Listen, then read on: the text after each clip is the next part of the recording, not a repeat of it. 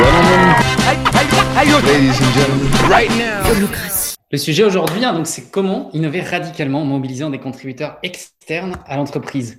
Je vais commencer. euh, Vous savez, depuis la nuit des temps, euh, de la roue à l'automobile, chaque révolution dans la mobilité est la poussée de l'humanité vers l'avant. Nous, chez Hyperloop, on est parti du constat que quel que soit le mode de transport de masse que vous regardiez aujourd'hui, que ce soit l'auto, que ce soit euh, l'aviation, que ce soit le rail, on a ou bien atteint des limites technologiques ou bien tout simplement des limites humaines euh, qui se traduisent par la congestion, ou alors on commence à avoir des externalités négatives, des impacts négatifs sur l'environnement ou autres qui sont bah, devenus véritablement problématiques. Et du coup, notre mission, c'est vraiment devenu ça, construire la prochaine révolution dans la mobilité. Euh, moi, j'aime bien, toujours pour rappeler la, la, la, la, profondeur de, de ce message, euh, j'aime bien toujours dire que je pense que le- l'expérience humaine sur Terre, notre vie, elle est contrainte par rapport à notre rapport au temps et à l'espace. Et notre action, elle, elle va définir la manière dont on occupe le temps, tandis que bah, notre mobilité va définir la manière dont on occupe l'espace. Euh, Hyperloop TT, on est une entreprise californienne et française euh, spécialisée dans la haute technologie de transport et on construit l'Hyperloop. Alors l'Hyperloop, c'est quoi? Puisqu'il y en a plein d'entre vous euh, euh, qui semblent entendre cela pour la première fois. Euh, L'Hyperloop, c'est un système euh, de transport capable de déplacer des passagers sur Terre à des vitesses jamais égalées, euh, équivalent ou plus rapide que de l'avion, euh, de manière sûre, efficace et durable. Nous, on n'a pas d'objectif en tant qu'entreprise d'opérer et ou d'exploiter euh, les technologies que l'on développe, euh, euh, mais bien de les licencier. Alors, je vais passer très brièvement parce que c'est pas le, le cœur du sujet aujourd'hui que la techno qu'on développe, mais je vais très brièvement euh, euh, passer en revue de quoi il s'agit. Donc, on a un système euh, qui est composé en gros d'une capsule qu'on va placer à l'intérieur des tubes. Ces tubes sont dépressurisés. À l'intérieur des tubes, on va installer des rails magnétiques euh, qui vont permettre à partir de 40 km/h de mettre en lévitation la capsule, en levant ainsi toute friction, que ce soit avec de l'air ou avec une surface. Euh, ces tubes eux-mêmes sont recouverts euh, d'un revêtement où il y a des panneaux solaires qui sont disposés au-dessus et qui vont du coup alimenter le système. Ça nous permet d'atteindre euh, des vitesses théoriques de euh, 1223 km/h en transportant quelque chose comme euh, 30 à 50 passagers par capsule, ce qui nous permet d'avoir un débit d'à peu près 160 000 passagers par jour par capsule ou d'environ 4000 unités de, cargo. Euh, c'est euh, le, le, les tubes eux-mêmes, hein, c'est de l'infrastructure, donc c'est des choses que l'on va poser à terre sur des pylônes ou que l'on peut également enterrer. Euh, et ils vont arriver donc sur des stations, c'est une partie importante du système parce que c'est grâce, grâce à la station en fait et à, la manière dont elle est construite qu'on arrive à se positionner non pas comme un mode de transport euh, ponctuel ou euh, de luxe comme on peut l'entendre parfois, mais bien comme un mode de transport de masse. Euh, pourquoi? Parce que la station est construite de telle sorte à pouvoir avoir une, une, structure circulaire, en fait, qui va permettre du coup de pouvoir transporter jusqu'à 3600 personnes à peu près par heure pendant les heures de pointe, euh, en, pouvant envoyer en fait des capsules à peu près toutes les 40 secondes, tout en maintenant des niveaux de confort euh, équivalents ou supérieurs à ceux que vous avez l'avion. Euh, dans l'avion, pardon. Il faut bien garder en tête ici que comme on est dans un système qui est euh, euh, à très haute pression atmosphérique, où c'est presque le vide, en fait, il n'y a pas de bruit. Donc, contrairement à l'avion, en revanche, vous n'avez pas de pollution sonore. mais voilà, donc ça, c'est ce qu'on disait tout à l'heure sur le système. Voilà en gros un, rendu que l'on a de à quoi ressemble la solution. Ça, c'est le, système complet dont je vous parlais. Donc, on a la capsule, on a les tubes, on a le revêtement et les pylônes. Euh, là, vous avez un zoom sur notre capsule. Alors ça, ça vient d'une photo euh, qu'on a prise de la capsule, hein, parce qu'elle est, aujourd'hui à Toulouse. Euh, ici, vous avez donc les tubes en vue en, en, coupe. La station, telle qu'on l'a conçue aujourd'hui, imaginée. Et donc, j'en étais ici. Euh, j'en étais ici, en train du coup de, vous parler en particulier d'une chose qui a souvent tendance à attirer, euh, euh, à cristalliser l'attention, qui est la vitesse que l'on peut atteindre. Nous, effectivement, on a une vitesse théorique de 1223 km/h. Au-delà de, de on va dire, de la, du chiffre pur lui-même, ce qu'on ce trouve nous particulièrement intéressant ici, c'est les impacts que cela a sur le territoire. Euh, euh, Aujourd'hui, on sait qu'en pouvant connecter différentes régions, différentes zones, euh, parce qu'en fait, on a un système qui peut s'adapter à du transport continental, régional, voire même urbain, on peut complètement reconfigurer une carte et la manière dont euh, les gens se connectent entre eux. Euh, tout ce que je dis là, encore une fois, je suis en train de passer rapidement. Si vous avez des questions plus tard, on pourra bien évidemment revenir dessus ou vous pourrez me contacter si vous voulez qu'on continue à changer là-dessus. Alors, en temps de pandémie et de transport public, la notion de la sécurité est revenue euh, en haut des priorités des gens qui font de la mobilité. Nous, c'est quelque chose euh, de quoi on se préoccupe depuis le tout début parce que l'Hyperloop, en fait, c'est euh, c'est un mélange de technologies qui va venir aussi bien de l'aérospatiale que de l'aéronautique ou du rail et d'autres choses qu'on a dû inventer.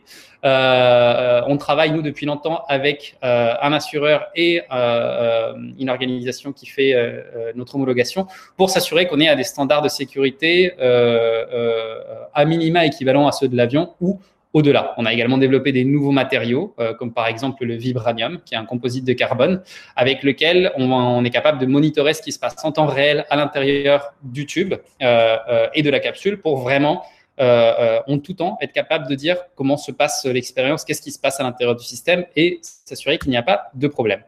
Euh, pour vous donner une notion un petit peu d'impact, aujourd'hui, l'étude de faisabilité la plus ambitieuse qui a été faite sur le sujet Hyperloop, c'est nous qui l'avons faite dans la région des Grands Lacs. C'est une étude qui a impliqué à peu près 90 organisations et qui donne lieu en ce moment aux États-Unis à tout un débat dans, cette région-là. Il y a une étape d'évaluation environnementale qui pourrait ensuite du coup donner lieu à un marché public dans cette étude, on a pu comparer euh, les émissions euh, euh, et plus spécifiquement la réduction d'émissions qu'aurait dans le, cocktail de transport, dans le système de transport de la région des Grands Lacs. si un système Hyperloop était installé, on est dans une réduction de l'ordre de 14,3 millions de tonnes de CO2 lorsqu'on met en place un système Hyperloop. Euh, voilà, nous aujourd'hui, on est la seule entreprise à avoir un test track à échelle 1. Euh, notre concurrent principal a un test track également à une échelle un petit peu plus petite. Euh, donc le test track, la photo que vous voyez en haut à gauche, hein, c'est sur notre site de R&D à Toulouse. On y a également branché les pompes avec lesquelles on fait le vide à l'intérieur des tubes. On a notre capsule en bas à droite. Ça, c'est une photo qu'on a prise dans le hangar toujours à Toulouse. Hein, où elle est stockée et évidemment on a déjà aussi fermé tout ça avec des valves qui font 4 mètres de diamètre euh, voilà. Tout ça, c'est différentes étapes dans la construction du système que l'on a déjà atteintes. Euh, on est une entreprise qui, depuis le début, a un ADN très, très international. Je ne rentre pas dans le détail de tous les endroits où on a des accords ou euh, où l'on a des bureaux, mais voilà, on a une couverture géographique vraiment assez large. Euh, Hyperloop TT aujourd'hui, c'est le leader du secteur euh, aux côtés de notre concurrent principal qui s'appelle Virgin Hyperloop One, dont vous avez peut-être déjà entendu parler. Nous, on a été créé en 2013. On est une équipe de 50 à peu près et on est épaulé par un réseau d'environ 800 contributeurs qui sont répartis un peu partout dans le monde. Les contributeurs, dont on va beaucoup parler aujourd'hui, euh, eux sont aussi bien des ingénieurs que des créas. Ils sont actifs à travers une trentaine d'équipes euh, pluridisciplinaires et on travaille également avec des universités et des entreprises partenaires. Alors, je me présente, euh, je m'appelle Christian Santivanez. Euh, moi, mon expertise sectorielle, elle est dans l'innovation urbaine et dans la mobilité. Euh, au sein d'Hyperloop TT, je m'occupe plus plus spécifiquement des opérations marketing au niveau monde, ainsi que du sujet mobilité urbaine. Euh, je fais également à côté du conseil en stratégie et en opération pour des organisations publiques et des organisations privées. Euh, ma carrière a commencé avec une ONG hein, euh, qui s'appelle toujours la New Cities Foundation. C'était une ONG dans laquelle on animait un réseau global de décideurs qui allait du PDG d'Ericsson, qui était un de nos sponsors, jusqu'à des présidents d'ONG au Brésil, avec au passage des décideurs politiques, des entrepreneurs et d'autres rôles euh, qui portent des cravates. Ensuite, j'ai cofondé Autonomie, le premier sommet de la communauté en Europe pour tout ce qui concerne le sujet de nouvelle mobilité et alternative à la voiture individuelle. Et en parallèle de ça, j'ai créé ma pratique de conseil. Euh, j'ai pendant un temps été aux commandes du MoveLab, que certains d'entre vous connaissent peut-être. C'est l'accélérateur des mobilités, euh, des startups dans la mobilité de Station F. Euh, et tout ça avant du coup de rejoindre les équipes d'Hyperloop de, TT. Euh, à titre personnel, je suis né à Prague euh, d'une mère pianiste et d'un activiste politique. J'ai passé mon enfance au Chili, euh, à Santiago, avant d'arriver à Paris où j'ai grandi. j'ai vécu et j'ai travaillé dans huit pays. Je parle six langues et je viens, je suis diplômé de Sciences Po, où maintenant du coup j'enseigne également.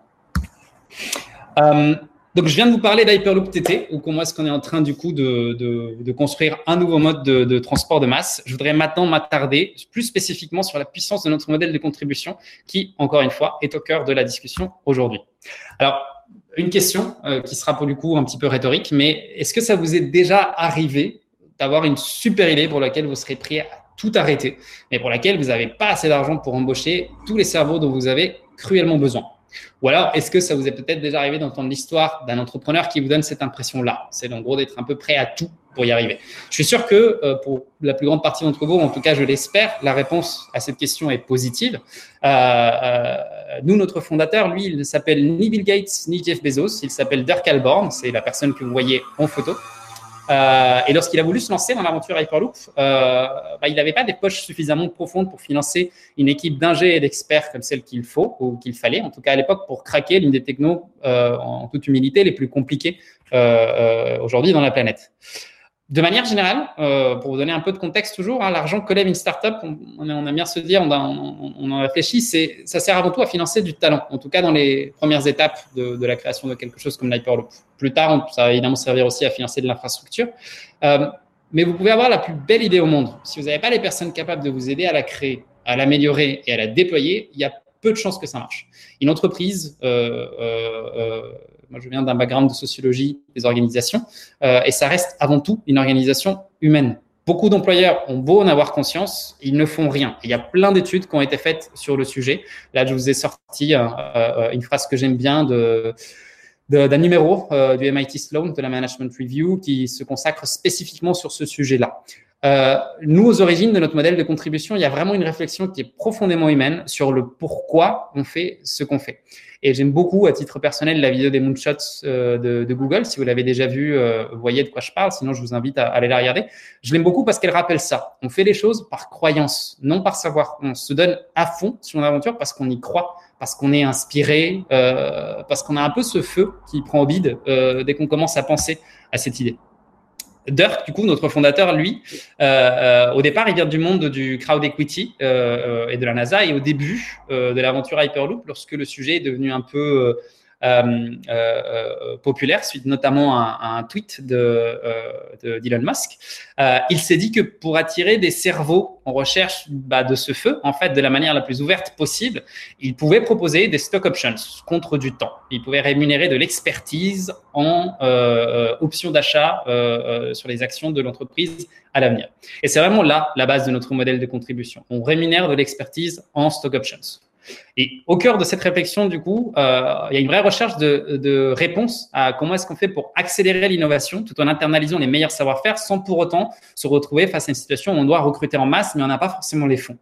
Depuis qu'on a mis en place euh, notre système de contribution, hein, euh, qui est en train d'être étudié, alors on parle par certains doctorants aux US, qui a déjà fait l'objet d'un paper à Harvard qui, présente à grands traits en gros de quoi il s'agit.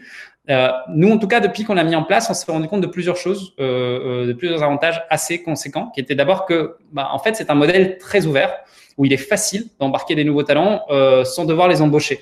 Par ailleurs, on a aussi remarqué un peu en lien avec ça, que c'était très compatible euh, avec d'autres activités. Et donc, typiquement, pour des hauts talents que des entreprises ont parfois du mal à fidéliser, c'était une manière euh, pour les RH, en fait, de leur proposer une espèce de side project, une manière de donner un peu de temps sur un autre projet passion euh, euh dans le cadre de leur fonction existante. Et donc, une manière, en fait, de montrer euh, euh, que, l'entreprise est ouverte et qu'elle s'intéresse aussi au plaisir de ses employés. Euh, par ailleurs, parce que c'est des stock options euh, et que donc euh, on n'est pas en train de parler d'un d'un instrument liquide immédiatement, mais bien aligné sur la valeur future de l'entreprise, on a du coup nécessairement un alignement radical qui se fait dès le départ sur les intérêts long terme de l'entreprise. Euh, ça veut aussi dire en fait, dès lors qu'on commence à euh, euh, engager des personnes, dès lors, qu'on commence à travailler avec des contributeurs, que bah, chaque dollar investi chez nous euh, ne va pas financer que le travail des employés, il va également financer le travail qui va être fait par des contributeurs, euh, lui-même rendu possible du coup par le fait que l'entreprise est là, elle existe et elle avance. Donc en fait, on a une efficacité du capital investi qui est démultipliée. et enfin, il y a un truc important, le fait que que l'on travaille avec des contributeurs qui sont rémunérés en stock options, qui du coup ne sont pas des salariés, euh, qui n'ont pas donc d'obligation euh, de travailler avec nous, euh, ni de suivre forcément nos directives, bah, nous, ça nous pose les employés dans une position où on est obligé de donner du sens à l'action et à ce qu'on fait. En quelque sorte, moi, j'aime bien résumer tout ça en disant que j'ai le sentiment qu'on est en fait dans un modèle qui arrive à tirer pas mal de, de choses très très bien qui se font dans le monde de l'open source sans aller dans les inconvénients en matière de propriété intellectuelle. Et c'est particulièrement important pour nous, une entreprise qui a pour but de licencier de la techno. Euh, Aujourd'hui, du coup, contractuellement, il hein, faut savoir que toute la propriété intellectuelle des contributions va rester au sein d'Hyperloop. Tout un travail a été fait sur les contrats en ce sens. Euh, Grâce à cette approche à la contribution, hein, Dirk, euh, euh, il a fait fructifier euh, environ 60 000 heures de travail, c'est-à-dire l'équivalent de 30 temps plein pendant un an, pour produire la première étude de faisabilité sur le sujet Hyperloop au monde, et ce, sans avoir levé ne serait-ce qu'un seul dollar auprès d'investisseurs. Euh, Aujourd'hui, on a un écosystème d'à peu près 800 contributeurs euh, qui sont dans une quarantaine de pays dans le monde. Euh, et le modèle a également été étendu à des entreprises partenaires. Euh, euh, euh, qui vont bah, du coup ou bien nous donner du service en échange de stock options ou bien permettre à certaines équipes de leurs employés de travailler en mode projet sur certaines parties de, du système. Alors, Comment est-ce qu'on devient contributeur chez Hyperloop? Euh, On va commencer maintenant à parler de ce, euh, de ce parcours-là, puisque c'est vraiment le cœur de, euh, en tout cas, c'est au cœur d'une partie de la discussion qu'on a aujourd'hui. Alors, pour devenir contributeur, ça commence pour la plupart des gens sur notre site. On a une section qui est dédiée euh, pour postuler et devenir contributeur. Et il y a vraiment trois conditions qui sont essentielles pour que quelqu'un puisse être euh, recruté en tant, que, en tant que contributeur. La première, c'est une disponibilité en temps. Par défaut, on demande à un contributeur de prévoir une dizaine d'heures par semaine, même si en pratique c'est pas toujours le cas. Euh, euh, on a des contributeurs qui vont nous donner beaucoup moins de temps, comme des contributeurs qui vont nous donner beaucoup plus de temps. Euh, en pratique, ça permet vraiment de filtrer les profils qui prennent pas ça forcément au sérieux. On met une expectation, pardon pour l'anglicisme, mais de, de, du travail est attendu, et parce que c'est le cas. il y a également la possibilité de venir uniquement sur un projet. Deuxième euh, condition essentielle, l'expertise. Euh, les besoins qu'on a, ils sont variables, mais on recherche des talents, on recherche des experts, on recherche des gens euh, qui savent de quoi ils parlent. On recherche pas forcément des couteaux suisses, mais plutôt des experts hyper pointus sur un sujet spécifique sur lequel on doit se pencher.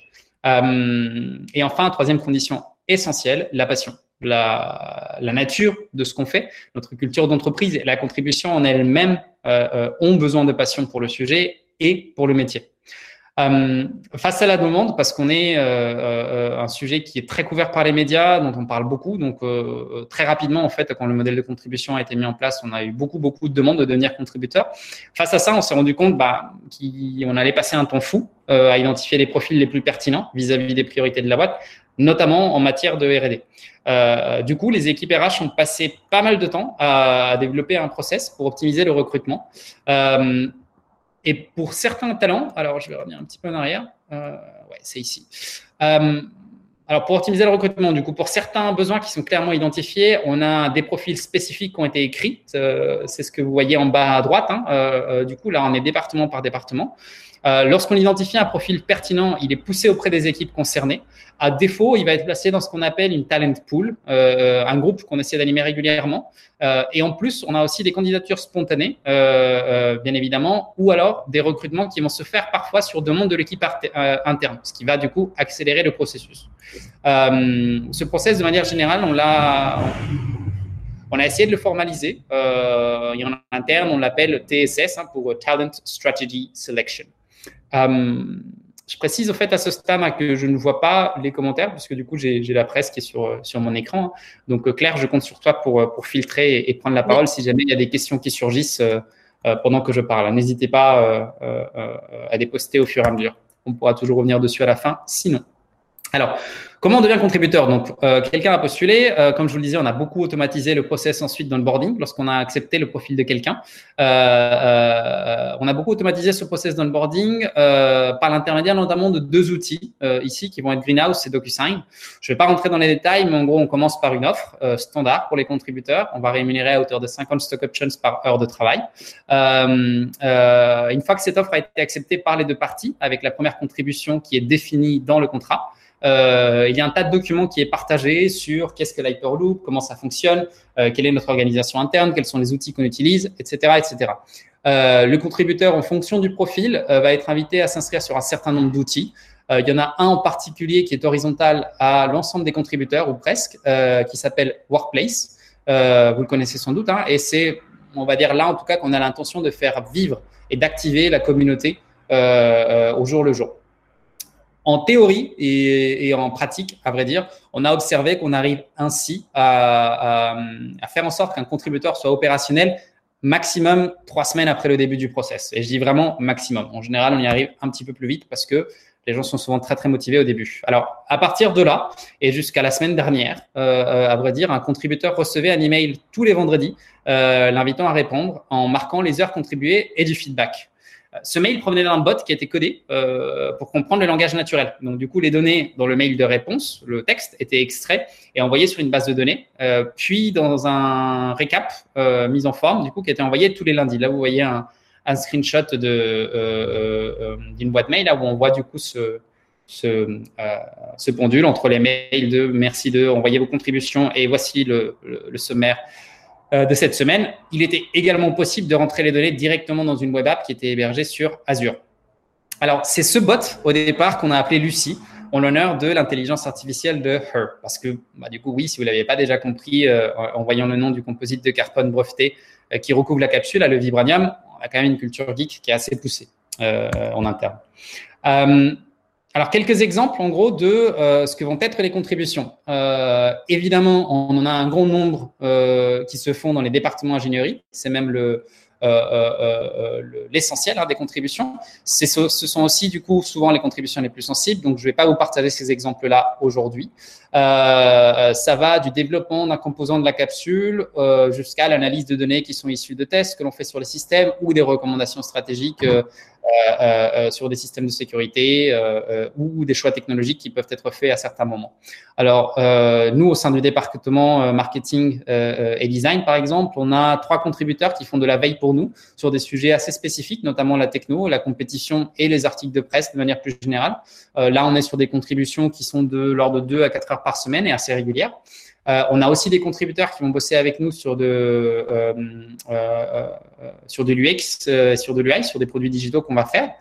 notre premier jet, par exemple, de simulateur de, de trajet, celui que vous voyez à droite là, lui, il a été designé en grande partie par des contributeurs qui étaient encadrés par l'équipe design et il a été même récompensé au New York Design Awards en 2018. Et là, évidemment, on est sur une contribution qui a été beaucoup plus importante, mais sur un temps limité.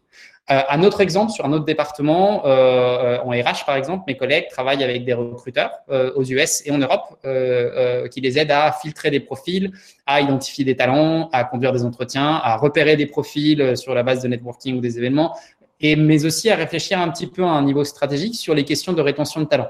Euh, là, les contributions euh, de ces personnes-là, de ces contributeurs-là, vont représenter un volume assez variable qui va aller de 2 heures par semaine à 20 heures en une semaine. Euh, ça dépend. Peut-être pour vous donner Christine, il y a deux questions un peu liées. Euh, J'en profite. Euh, Yael nous demande l'ensemble des relations sont-elles transactionnelles? En gros, est-ce qu'à chaque fois euh, le temps passé euh, est rémunéré Le reward, c'est toujours des shares de l'entreprise? Ou est-ce que vous avez aussi des contributeurs qui ne sont pas rémunérés? Ça, c'est une première question et je te pose la deuxième aussi et tu pourras répondre à la foulée. C'était notamment comment est-ce qu'on assure la confidentialité du projet avec autant de contributeurs? Ok. Euh, donc les deux questions sont très différentes. Alors la première, non, tout travail est compensé, rémunéré en stock options. Euh, alors c'est déclaratif, donc forcément si un contributeur euh, contribue et ne déclare pas, bon, on ne pourra pas le rémunérer, on ne pourra pas le, lui donner le, les stock options afférentes. mais en principe, non, toute contribution est récompensée en stock options.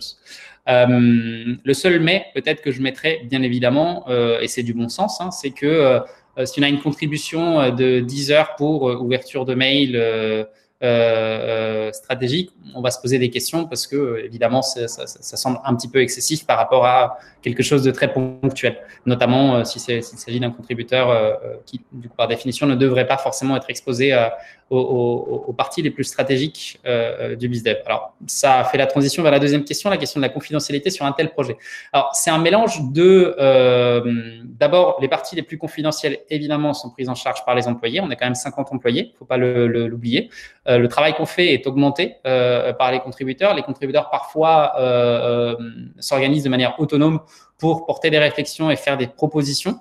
Euh, euh, mais in fine, la confidentialité, euh, évidemment, les garants de, de, transmettre des informations suffisantes pour qu'on puisse avancer, mais sans mettre en péril le, le, les informations les plus critiques, restent les, ce qu'on appelle les hyper leaders dans notre jargon, qui vont être du coup ou bien des contributeurs qui sont là depuis très longtemps, ou bien des employés. Euh, en lien d'ailleurs avec ce que, euh, avec cette dernière question, pour vous donner un petit peu une idée, euh, voici l'ensemble des équipes au sein desquelles les contributeurs se répartissent. Elle a changé il y a peu de temps. On l'a simplifié. Avant, on avait beaucoup plus d'équipes, presque 50 équipes, avec un peu plus de granularité du côté engineering. Alors, il faut savoir que autant un contributeur n'appartient qu'à une seule équipe, autant un hyper leader, lui, peut appartenir à plusieurs équipes. De la même manière, on a certains contributeurs qui, euh, euh, parce que euh, travaillant avec nous depuis longtemps, contributeurs réguliers, bien au courant de la culture d'entreprise et tout ça, se sont retrouvés ou sont toujours d'ailleurs en position de gestion d'autres contributeurs. Ça apporte également un élément de réponse à la question précédente. Là, vous avez, euh, je voulais partager aussi euh, pour ceux qui sont curieux et qui sont euh, fans des outils, un exemple des outils qu'on avait recensés en 2017, parce que toujours en lien avec cette question-là, hein, évidemment que quand on a une communauté bah, très décentralisée, presque par nature, les outils se sont multipliés beaucoup au fur et à mesure que le temps passait. Là, vous avez un recensement de, ce, à quoi ressemblait le panorama il y a trois ans. On a commencé à simplifier tout ça, mais je ne vais pas vous mentir, ça reste encore, euh, euh, on a encore du boulot à faire pour euh, un, peu optimiser les outils que l'on utilise. Ça, ça vient du paper de la Harvard Business Review. Hein. si, certains d'entre vous veulent ce paper après la discussion aujourd'hui, n'hésitez pas à m'envoyer un mail. Je, vous l'enverrai par retour de mail avec grand plaisir. alors, vous l'avez compris, hein, du coup, les contributeurs, c'est vraiment le premier bloc de notre modèle de contribution. Comme je vous le disais, donc, chaque contributeur est affecté à une et une seule équipe parmi une trentaine. Euh, euh les équipes en question, vous l'avez vu tout à l'heure, ça couvre vraiment l'ensemble des fonctions de la boîte. On n'est pas restreint que à des contributeurs en engineering, comme parfois on a tendance à le penser. Euh, les équipes, elles, sont pilotées par un ou plusieurs hyper leaders et les hyper leaders sont pour la grande majorité, mais pas que, des employés. Euh, bien évidemment, euh, comme, j'ai pu le mentionner, hein, toutes les contributions sont pas égales. Certains contributeurs, par exemple nos recruteurs, ont besoin d'avoir accès aux données RH et d'écrire aux candidats en nom de la boîte. Et donc dans ce cas-là, on va leur donner accès à certains dossiers, pas à tous, et on va leur créer un email. En revanche, par exemple, ceux qui s'occupent de notre veille ou même les designers hein, vont souvent avoir déjà les licences dont ils ont besoin pour travailler. Du coup, la gestion des accès aujourd'hui, en tout cas, elle se fait vraiment au compte-goutte, au cas par cas, et a été identifiée par ailleurs comme l'un des points sur lesquels on pourrait s'améliorer. Euh, côté pays, comme je l'expliquais, on a travaillé, on a passé pas mal de temps à travailler sur un corpus juridique euh, euh, avec un cabinet d'avocats partenaire qui est parmi les plus réputés au monde, en particulier aux États-Unis évidemment.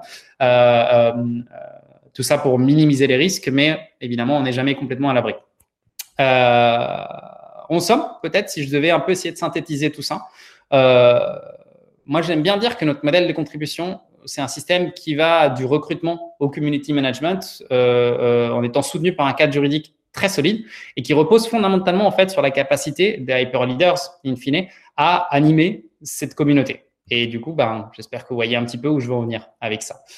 Alors, depuis 2016, donc le, moment où on a commencé à, où on a mis en place le bot euh, euh, Lucie pour récupérer les contributions. Il y a d'autres contributions qui datent d'avant, mais qu'on n'a pas encore réussi à, retrouver forcément. Euh, elles subsistent quelque part dans des dossiers à Los Angeles, mais comme c'est le confinement, on n'y a pas trop accès.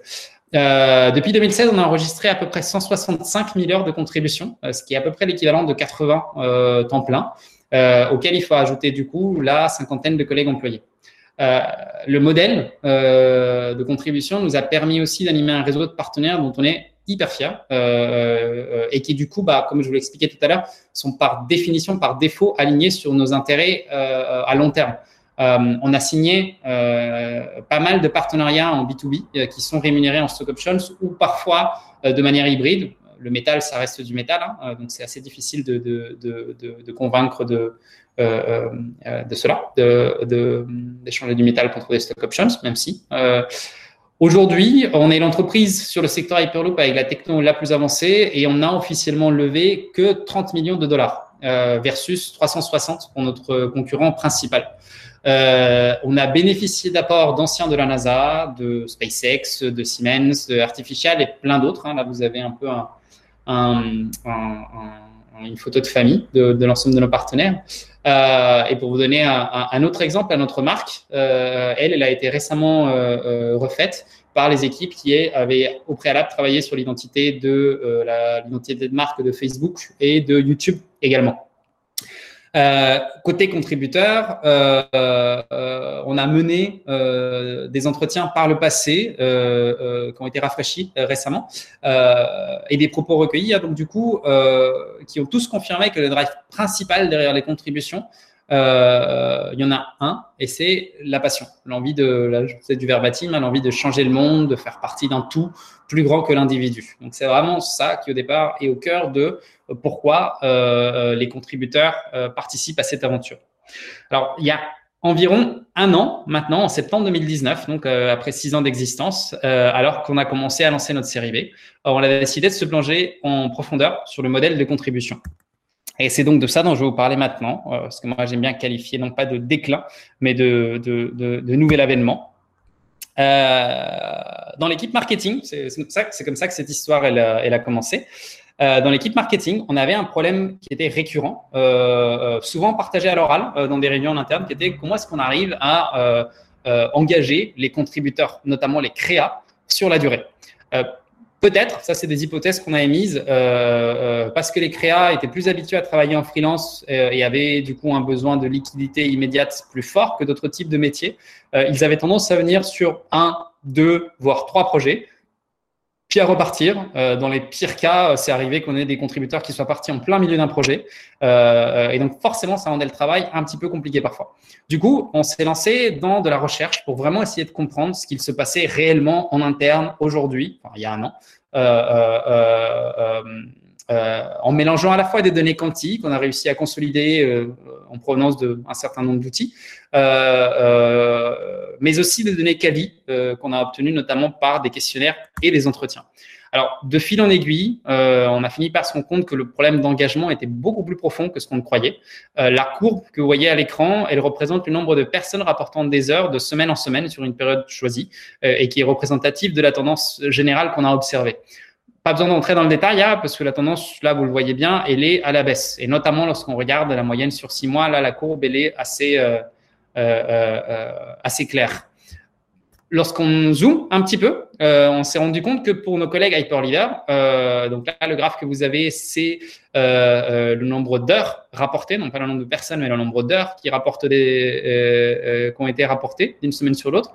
Euh, on s'est rendu compte que pour les collègues hyperleaders, il était dur, parfois même impossible, en fait, de vraiment piloter un budget euh, qui comprenait des stock options parce que le nombre d'heures rapportées d'une semaine sur l'autre avait une très grande variabilité sur le nombre d'heures qui pouvaient être rapportées euh, d'une semaine sur l'autre. On a poursuivi, hein, du coup, on a fait de la recherche utilisateur, on a lancé quelques sondages pour essayer de creuser un peu. Et ce qu'on a trouvé, vraiment, ça venait confirmer ce qu'on sentait. L'engagement était clairement en décroissance, fondamentalement parce qu'on n'arrivait pas à animer notre communauté correctement. Euh, les données sur Workplace, que, que je vous détaille pas ici, mais elles allaient également en ce sens. Et fondamentalement, si je devais résumer, il y avait trois choses qui ressortaient de manière assez, assez nette. D'abord, il y avait de la frustration du côté des contributeurs parce qu'ils sentaient parfois qu'on n'exploitait pas tout à fait tout leur potentiel. Euh, euh, ça m'est arrivé plus d'une fois euh, depuis que tout ce, tout ce chapitre a commencé de me retrouver avec un contributeur qui me dit j'adore la boîte, j'adore tout ce qui se fait, mais franchement, je suis hyper frustré parce que j'aimerais mettre plus de temps un tâche et puis je sais pas, je n'ai pas réussi. J'ai pas réussi à trouver l'opportunité, c'est pas faute d'avoir demandé et tout ça. On avait du coup aussi des reproches qui ont été faits euh, à juste titre sur la com interne. Euh, il y avait envie de savoir de la part de certains contributeurs ce qu'il se passait au-delà du projet sur lequel ils contribuaient. Alors, toujours en écho à cette question de la confidentialité, je pense qu'il y a eu une phase euh, pendant laquelle, justement, par peur que des informations trop sensibles ne filtrent, euh, on est tombé dans l'excès inverse, c'est-à-dire communiquer très peu sur les avancées de ce qui se passait sur le projet. Aujourd'hui, on est plutôt en train justement d'essayer de revenir vers un bon équilibre euh, euh, où on communique suffisamment pour que bah, les contributeurs aient vraiment ce sentiment qui est réel. C'est pas juste un sentiment, c'est la vérité. Sans eux, on serait jamais arrivé là où on est aujourd'hui. mais vraiment de faire partie de ce sentiment de faire partie de, de cette aventure. Et enfin. dernière chose qui est vraiment ressortie, alors ça on s'y attendait pas forcément, mais c'est qu'il y avait peu voire pas de conscience du tout sur ce que c'est en fait une stock option, tout simplement.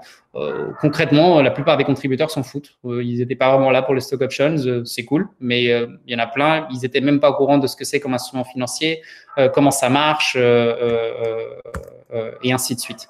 Alors, en creusant encore un peu plus, hein, et notamment par le biais d'entretien, on s'est rendu compte que euh, du côté des hyper leaders, il y en avait qui étaient très frustrés euh, de ne pas réussir à trouver des profils appropriés pour des tâches sur lesquelles ils avaient besoin d'aide. Et ça, malheureusement, bah, ça miroitait assez tristement la difficulté euh, de certains contributeurs à trouver des malgré une très forte envie de faire partie de l'aventure. Donc, vous, imaginez un peu le, paradoxe et l'envie de s'arracher les cheveux lorsqu'on découvre ça. Notre plus gros risque face à tout ça, en tout cas c'est comme ça qu'on aimait bien le dire, bah, c'est que la réalité ne matche pas les attentes. Euh, on est dans un cas d'école, euh, de mon point de vue, d'un système qui ne fonctionne pas de manière optimale, euh, avec d'un côté des hyper leaders qui, faute de talent naturel en community management, sous-utilisent le système de manière mécanique, et de l'autre, des contributeurs hyper motivés qui se sont parfois retrouvés bah, à tondre Godot.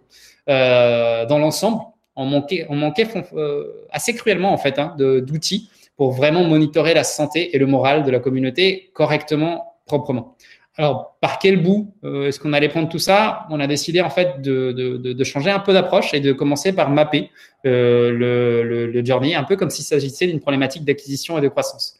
Notre hypothèse au départ, c'était vraiment de dire que pour animer une communauté et augmenter l'engagement, il fallait changer d'optique et qu'une bonne optique serait sans doute de considérer l'engagement comme une donnée qui résulte d'un parcours de travail qui est ponctué de projets et d'interactions. Euh, Là, je vous mets à l'écran euh, ce qu'a donné cet exercice. Euh, quand on a alors je ne vais pas rentrer dans le détail, hein, je vous laisse euh, regarder l'écran. Si vous avez des questions, évidemment, allez-y. Lorsqu'on a croisé les données, en tout cas, de toute la recherche qu'on avait faite, ben, on s'est rendu compte aussi, au passage, qu'il y avait grosso modo, et c'est vraiment à contrer, mais grosso modo, trois types de profils contributeurs. Il y a ce que moi j'aime bien appeler les réguliers, qui contribuent peu, mais qui contribuent toutes les semaines de manière très régulière. Euh, il y a les one-shots qui contribuent énormément dans un projet ou deux, puis disparaissent. Euh, parfois, alors là, il y a deux sous-ensembles. Il y a ceux qui disparaissent, c'était convenu, il n'y a pas de problème. Euh, et puis, il y a ceux qui, au contraire, de manière un peu, un disparaissaient, forcément mettant, créant des situations parfois un peu embarrassantes. Et enfin, on avait les profils irréguliers qui contribuaient de manière plus ou moins aléatoire, du moins en apparence. Euh, ces derniers, notamment, hein, c'est ceux qui, bah, lorsqu'on creusait un peu, avaient laissé des mauvais souvenirs aux hyper leaders qui avaient travaillé avec eux. Euh, l'approche, du coup, en parcours utilisateur, euh, vraiment centrée sur l'expérience, c'est a donné lieu à plein d'idées euh, sur des loops d'engagement avec un mélange d'automatisation et d'incitation à agir, notamment côté hyper leader. Lorsqu'on arrive à identifier trois, quatre signaux faibles qui vraisemblablement pointent dans le parcours vers un chemin de churn, on déclenche, on pourrait déclencher un message, un SMS, un mail euh, ou autre, un, un hyper leader, l'incitant très fortement à rentrer en contact avec ce contributeur et avoir un call, même 10 minutes, même 20 minutes, ça peut suffire pour réengager quelqu'un. et en fait, au-delà de toute la méthode qu'on a, mise en place, on a appris quelque chose qui, relève du bon sens, euh, mais que je crois on a tendance à oublier parfois quand on aime les ordinateurs, les chiffres et la techno. Euh, bah, c'est que c'est pour ça que j'aime bien le rappeler, c'est que la plupart des gens aiment le contact humain. Euh, ils se sentent importants, ils se sentent entendus, ils sentent qu'on prend soin d'eux euh, et qu'on les comprend. Et rien que ça, rien qu'on voyait ce signal-là, ça peut tout changer. Alors, pour avancer, on a formulé notre vision euh, comme ceci. We want to build the right digital environment to take full advantage of our distributed workforce model. C'est sans doute pas la meilleure manière de formuler une vision, mais on avait besoin de commencer quelque part. Et l'idée, en fait, vraiment derrière cette vision, c'était d'en créer euh, quelques concepts forts, notamment d'abord la notion d'avoir un bon environnement digital, euh, quelque chose de centré sur les utilisateurs, qui est capable de générer des normes euh, partagées, un vocabulaire, un vocabulaire commun, est capable aussi d'offrir la capacité de comprendre les parcours utilisateurs pour les optimiser.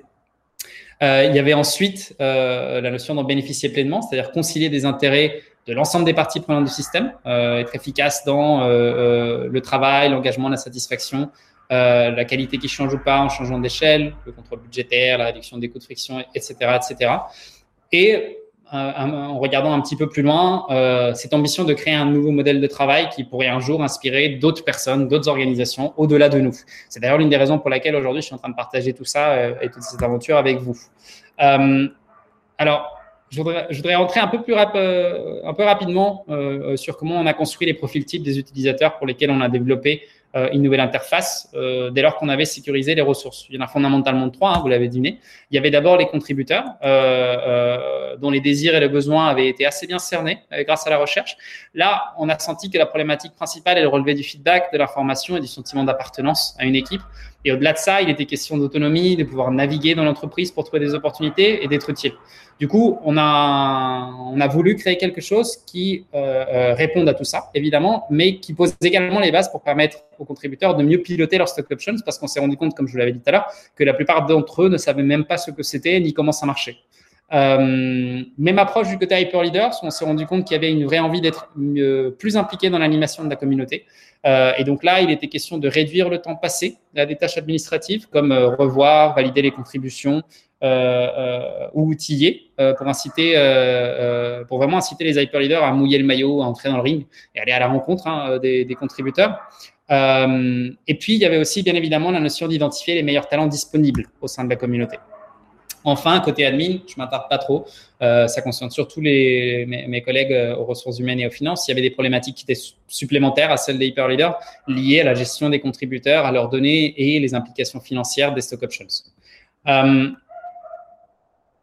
alors là, vous avez un petit peu un, screenshot en fait, tout simplement de euh, euh, comment est-ce qu'on a essayé un petit peu de formaliser la notion d'automatiser certains outils. Euh, et là, je vous mets un exemple un petit peu de l'une des loops auxquelles on a réfléchi. je rentre pas dans le détail, mais en gros, c'est vraiment l'histoire de voilà, on va dire Bob et Kelly qui contribuent activement à un projet. Le projet c'est fini. L'hyperleader sait parce que Kelly lui a dit euh, euh, euh, que qu'elle voulait pas continuer à contribuer après. du coup, dans l'interface, il va cocher juste une case pour indiquer qu'il n'y a pas besoin de la mettre dans la loupe de fin de projet. Bob, dans son cas, en revanche, un jour après, il va recevoir un email qui lui demande des feedbacks. S'il n'y a pas de réaction, sept jours plus tard, il va recevoir un autre email qui va lui demander de répondre à un formulaire pour savoir qu'est-ce qui s'est passé. les réponses, s'il les répond, vont être envoyées à Hyperleader et la loupe est bouclée. Euh, alors, vous vous en doutez, sans doute, hein, mais à ce stade, on avait largement dépassé les frontières de l'équipe marketing.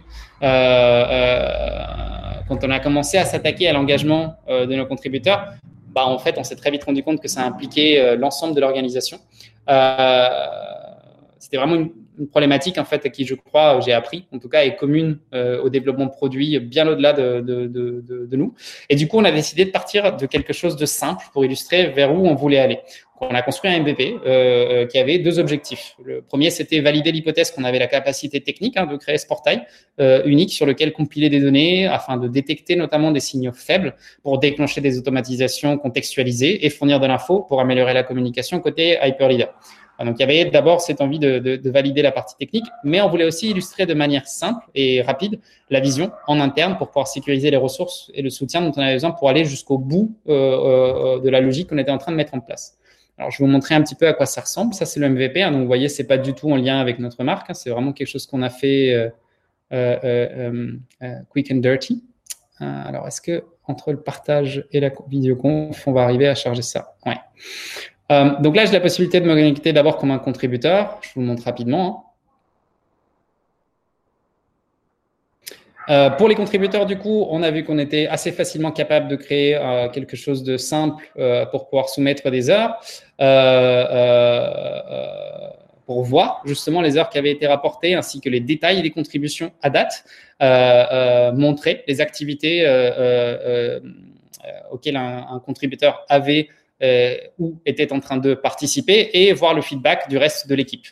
Euh, on a également euh, créé vraiment une toute première version de quelque chose qu'on appelle la marketplace. Je ne vais pas le détailler maintenant, mais grosso modo, ça adresse la, problématique de comment est-ce qu'on fait pour trouver des nouvelles opportunités d'une part, et d'autre part, comment est-ce qu'on fait pour recruter du talent. Euh, alors ça, c'est ce que du coup on a rapidement créé côté euh, contributeur, côté euh, hyper leader et admin. Donc là, je vous montre un profil admin, mais qui est un profil euh, vous l'avez compris, c'est un profil hyper leader plus des fonctionnalités supplémentaires. Là, la capacité à rechercher sur la base de skills, euh, la capacité de voir également le feedback de l'équipe, l'accès à la marketplace et surtout, euh, et ça c'était vraiment nouveau, euh, on a commencé du coup à aller voir les données,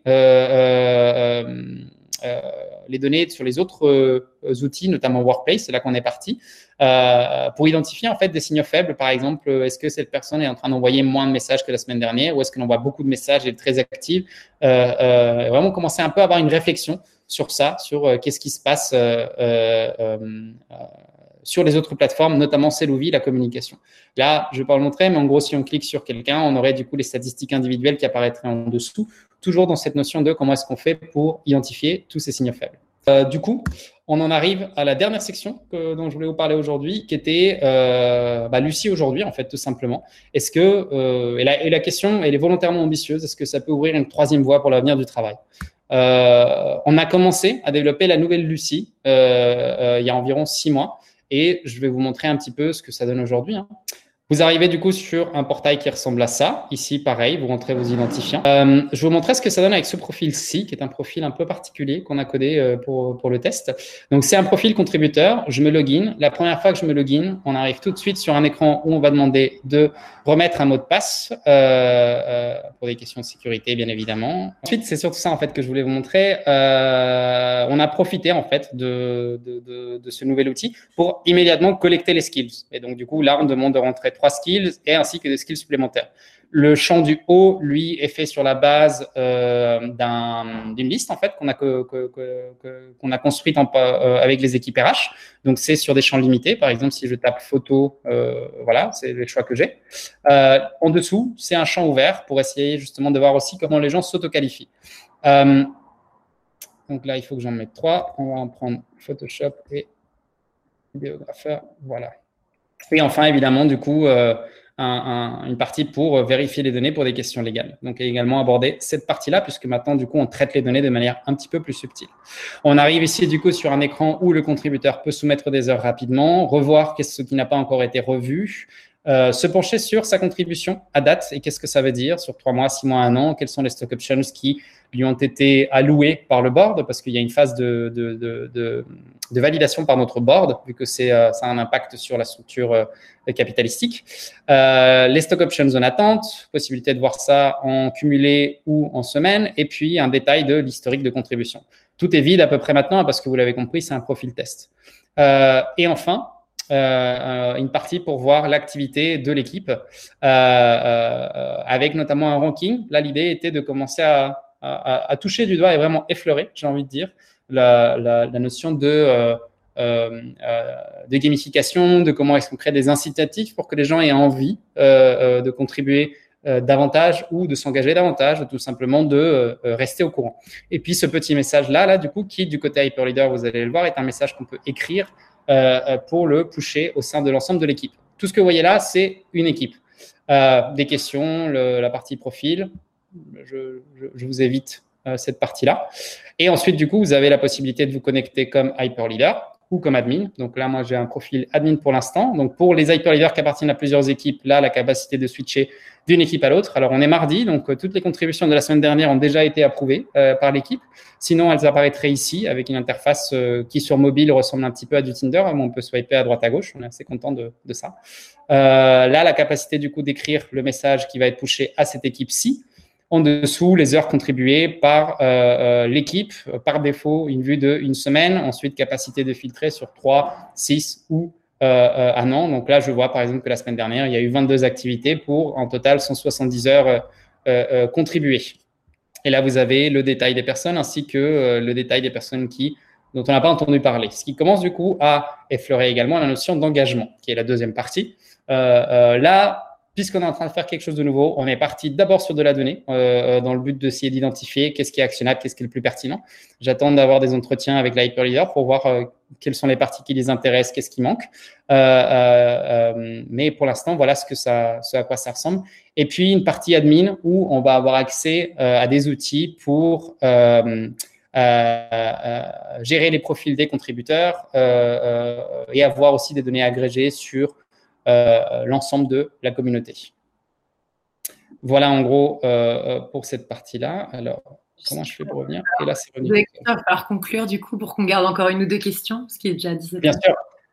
alors, je voudrais juste, pour boucler sur Lucie, c'est vrai que j'ai pas eu le temps de passer. Euh, c'est important pour moi de, dire un truc, c'est que les ressources sont en UX, en UI, en code et euh, dans toute la réflexion euh, autour du parcours utilisateur. Bref, ce qui a été vraiment le cœur de la team projet, euh, tout ça, ça a été fait par des contributeurs. Et donc, on est assez fiers de, ce projet. Cette semaine, on est en train de faire le déploiement à l'ensemble des équipes hein. et on attend du coup de voir un petit peu quel va être l'impact. Je vais vous passer sur un peu tout ce qu'on est en train de réfléchir au-delà, mais il y a plein de réflexions, aussi bien sur la marketplace, euh, vous avez compris, que sur comment est-ce qu'on facilite l'accès à d'autres équipes. On s'est penché aussi sur euh, la notion de produits en marque blanche, ça c'est important, parce que comme on veut pouvoir outiller aussi d'autres entreprises, euh, c'est quelque chose, une piste qu'on veut creuser. et d'ailleurs, je lance un appel, hein, parce que si certains d'entre vous, en tout cas ici, ont de, de, de, des connaissances, de l'expérience, dans tout ce qui est le développement de produits en marque blanche. Aujourd'hui, on est à la recherche de contributeurs qui puissent aussi nous, euh, apporter ce type d'expertise. C'est pas le seul domaine, mais en, tout cas pour le petit bout dont je m'occupe, c'est quelque chose qui, est en haut de mes priorités. Et au-delà de ça, évidemment aussi dans toute la question de la tokenisation et de comment est-ce qu'on arrive à créer des monnaies alternatives. Voilà. En conclusion, euh, et avant du coup de, prendre les dernières questions, euh, je partage avec vous peut-être les trois choses qui m'ont le plus marqué concernant le modèle de contribution. Euh, D'abord, vraiment, cette notion de commencer par le why, d'utiliser le sens, euh, le purpose, comme ils aiment bien appeler les Anglais, euh, dans un objectif d'engagement. Si le potentiel d'impact est grand, ça va être peut-être des milliers de personnes qui vont être intéressées par ce que vous faites. Nous, encore une fois, on a des contributeurs qui ne savent même pas ce que sont des stock options. Ils sont venus là que par passion, par motivation. Et ça, ça nous a vraiment donné la possibilité de capturer des talents, euh, euh, même de manière ponctuelle. Euh, le message profond ici, c'est ne pas ignorer le sens de l'action comme levier d'engagement. Ensuite, et c'est peut-être du lieu commun pour certains d'entre vous, mais vraiment toujours revenir aux utilisateurs et à leurs besoins. Qu'est-ce qui génère de la friction? Pourquoi? Est-ce que c'est quelque chose qui agace fondamentalement ou au contraire quelque chose qui peut-être participe de l'expérience? Chez nous, typiquement, le legal onboarding était des sources de friction. C'est pour ça qu'on a bossé dessus. Et enfin, euh, chez nous, c'est très important de le rappeler toujours parce qu'on a une boîte qui fait de la high-tech et du hardware. on a des ingés qui, avant de bosser ici, construisaient des avions, des trains, des navettes pour aller dans l'espace c'est vraiment une chose qu'on a compris, c'est que l'approche technocentriste, ça marche pas. Euh, euh, la techno, elle a vraiment pour but d'augmenter ce que vos équipes savent faire, de ce que les êtres humains savent faire, de la, manière dont les êtres humains fonctionnent, pas l'inverse. Voilà. Merci euh, à Claire, merci à Yolocratie euh, pour euh, cette belle opportunité de, partager avec vous toute cette expérience. Merci à tous pour votre attention. vous avez mes coordonnées à l'écran. Je vais arrêter de partager mon écran, histoire de pouvoir voir aussi vos têtes si vous les mettez en caméra ou, ou le chat. Ouais, je propose, il y a encore deux, trois, il y a juste trois questions encore qui n'ont pas été du tout euh, posées, donc euh, s'il y en a d'autres euh, qui peuvent peut-être valoir le coup de les, les poser. Euh, il y a une question notamment sur est-ce que la société, donc tu as évoqué une levée de fonds, elle est déjà, est-ce qu'elle est déjà cotée? Et si, ah, oui, si oui, à combien est valorisée une heure de contribution? Et il y a une deuxième question. Vas-y, vas-y. Ouais. La deuxième après. Non, parce qu'il y avait une autre question qui était un peu liée avec euh, notamment la, les, les VC ou la levée de fonds. Euh, est-ce ouais. que qui vous travaillez, donc comment est-ce que eux justement ils voient ce système de contribution par stock option? Et euh, ouais. est-ce que, le, le, que plus vous avez contributeurs, plus vous allez distribuer de stock option Est-ce que ce, ce montant total de stock option est capé? Oui, alors euh, donc les trois questions sont liées. Évidemment, si vous voulez qu'on creuse davantage ou si vous avez des questions spécifiques, je vous invite à me contacter en direct parce que c'est limité, ce que je peux évidemment partager. Euh, notre levée est toujours en cours. Euh, euh on n'est pas encore coté, ce qui veut dire très concrètement qu'aujourd'hui, en tout cas pour les contributeurs, même les plus anciens, il n'y a pas eu d'événement de liquidité euh, leur permettant du coup de transformer leurs stock options en euh, argent. Ça fait partie des priorités stratégiques de trouver, d'identifier des moyens pour y arriver. Euh, mais ce n'est pas encore le cas. Je crois que ça, ça adresse la première question. Ensuite, côté VC, côté investisseur, euh, euh, ce n'est pas moi qui pilote cette partie-là des activités. Le feedback que j'ai eu, en tout cas, c'est que naturellement, comme on peut s'y attendre, au début, ça surprend euh, parce que c'est pas du tout un modèle habituel. Ensuite, dès lors qu'on commence à expliquer en fait ce que ça nous a permis de faire, et notamment cette notion d'efficacité de chaque dollar investi, euh, on, on, commence à rentrer dans quelque chose d'assez sticky, euh, de, de, quelque chose qui, qui, euh, qui, a du sens. Est-ce que les stock, le, volume de stock options est capé? La réponse est oui. On a un volume de stock options qui est, qui, est limité. il y a une valorisation aujourd'hui de des stock options. je peux la partager en one-to-one plutôt avec ceux qui sont intéressés, mais c'est aligné en tout cas sur la, valorisation sur la base de laquelle on fait la levée de fonds. Donc, voilà. D'accord. Et du coup, il y avait une autre question. Euh, est-ce que des contributeurs peuvent devenir employés? Est-ce que c'est déjà un, cas de figure qui est facile et ou qui a déjà été euh, mis, finalement observé? Alors, nous, il est important de gérer cette attente-là parce que malheureusement, ça a donné lieu à des, déceptions parfois euh, importantes. un contributeur est un contributeur. ce n'est pas une, antichambre à l'emploi. Chez nous, en tout cas, c'est pas comme ça qu'on aime le voir. C'est une expérience à part entière. Euh, dans la pratique, la plupart des employés euh, euh, ont, eu, ont été à un moment ou l'autre contributeurs. voilà. Ok, donc c'est une possibilité, mais c'est pas un, un parcours euh, spécialement. C'est ça, et, je déconseille complètement de euh, nous rejoindre en tant que contributeur avec cet objectif-là en tête parce que euh, il y a beaucoup plus de cas où ce ne fut pas le cas que l'inverse.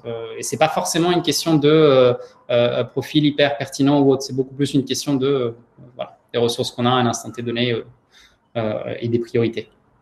Merci encore à tous et à toutes pour votre attention. Merci Claire et Yolocratie pour, pour l'invitation. Et à bientôt. À bientôt. Ladies and gentlemen. Ladies and gentlemen. Right now.